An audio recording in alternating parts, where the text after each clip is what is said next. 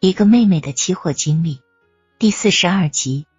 我对二哥的观点大为不满，说中国的资本市场需要靠你们军人来保卫，我们也是在起兴国安邦的作用。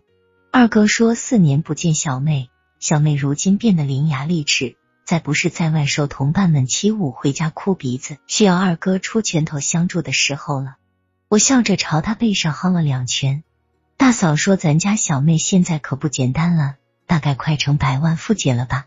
二哥说比他强多了，当了十多年大头兵，累得我二嫂在家还买不起个房子。一句话把二嫂说的眼圈都红了，抱着我小侄女出去了。大哥瞪了二哥一眼，说全家难得这样齐整的聚在一起，谁也不许再说不高兴的话。大哥是一家之主，只要他一开口，就等于是金口玉言，全家都会无条件服从。大哥说：“老二，你转业的事定没定？如果定了，兄弟和小妹几个都会帮你的；如没定，你让弟妹一随军，我们也帮不上。”二哥说：“申请了好几次，上级没批。他作为驻某军工企业的军代表，待在山沟里，不像在部门里那样随时能跟上级交流，只能看情况再说了。”我接话说：“二嫂这样老住在他娘家也不是个办法。”二哥说：“咱家人口多。”她住娘家就先住吧。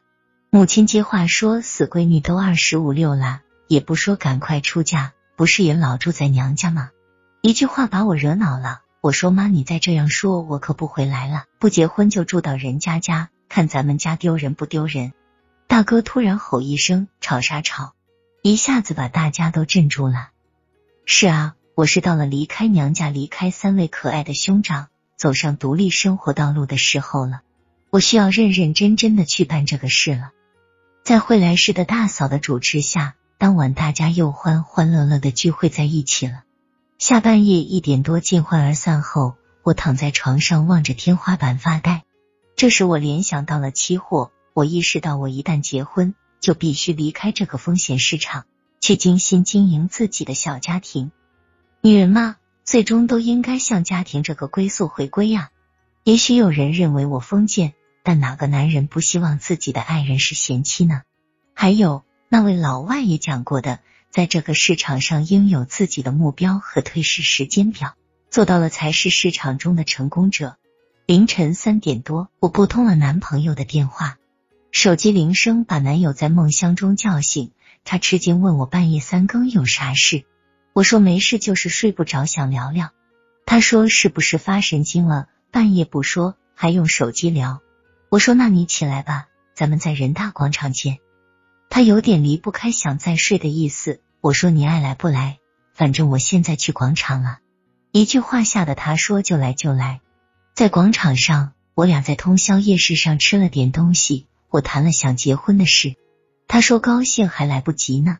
谈到期货的事，我说我干到二零零四年春节就不干了。于是我们商定二零零四年三月五日。他生日那天结婚，他发愁没房子，我说我的嫁妆可就是房子了，剩下的都是他应做的事。因此，我决定了我在七十上只有半年时间了。七月十八日，天骄维持小幅盘整，一零合约仅六十个点范围波动，基金共十二点五万元。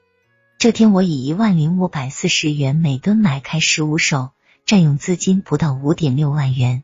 为基金总额的百分之四十四点三，尾市报收于一万零五百五十元每吨。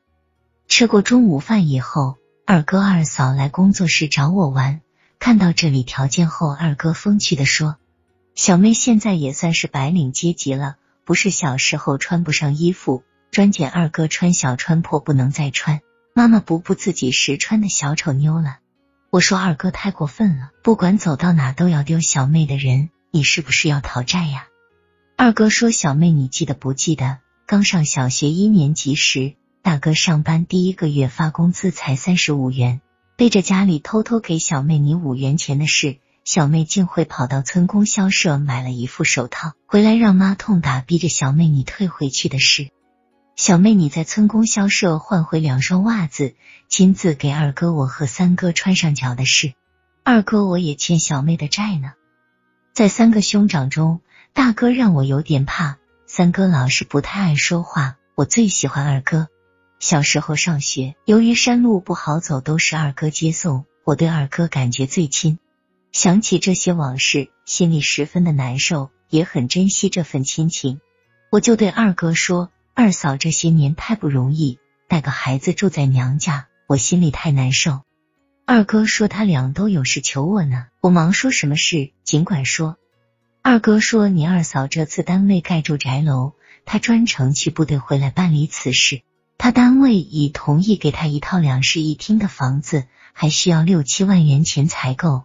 本来也可以张口向大哥借，但看到大哥公司那一摊这两年太困难，所以就需要小妹你帮忙借给二哥了。”我说：“这没问题，我把信用卡递给二嫂，写了密码也交给他，对他俩说：你们有了房子还得装饰。”还得买家具电器，十万元也不一定够，你们就去取十万元钱吧，钱不用你们还了。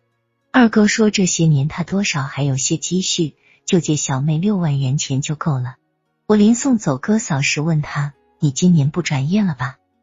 二哥说：“可能不行了，领导说想走熬到少校时再走吧，迎接一下地方不安排。”想想也是，他当了这些年兵。回到地方，啥技术和业务也不会，再熬能升一级军衔，将来转业干公安去。还有就是台海局势紧张，部队用人之际，养兵千日，用兵一时，他还想为统一做贡献呢。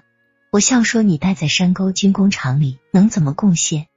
他说：“他们作为军代表，看得比较清楚。现在军工任务突然吃紧，一些军转民的重点军工单位开始转向重点保军了。”他作为军品生产监管者，就是在做贡献。他这么一说，我联想起来台海局势与股市和期市的关系的问题了。我问二哥：“你作为这资本市场的局外人，如果台海局势发生战争的话，怎样看待对股市的影响？”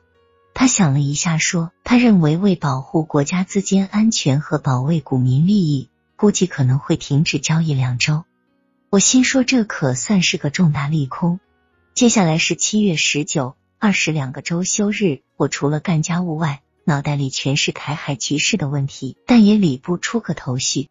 正好七月二十日，老樊带着他的未婚妻来我家里串门闲聊，寒暄过以后，我首先向老樊讨教起这台海局势问题来了。老樊听我说完后，哈哈笑道：“他也很关心台海局势。”不过以他分析，这不是利空，而是重大利多。接下来说出了他自己的分析。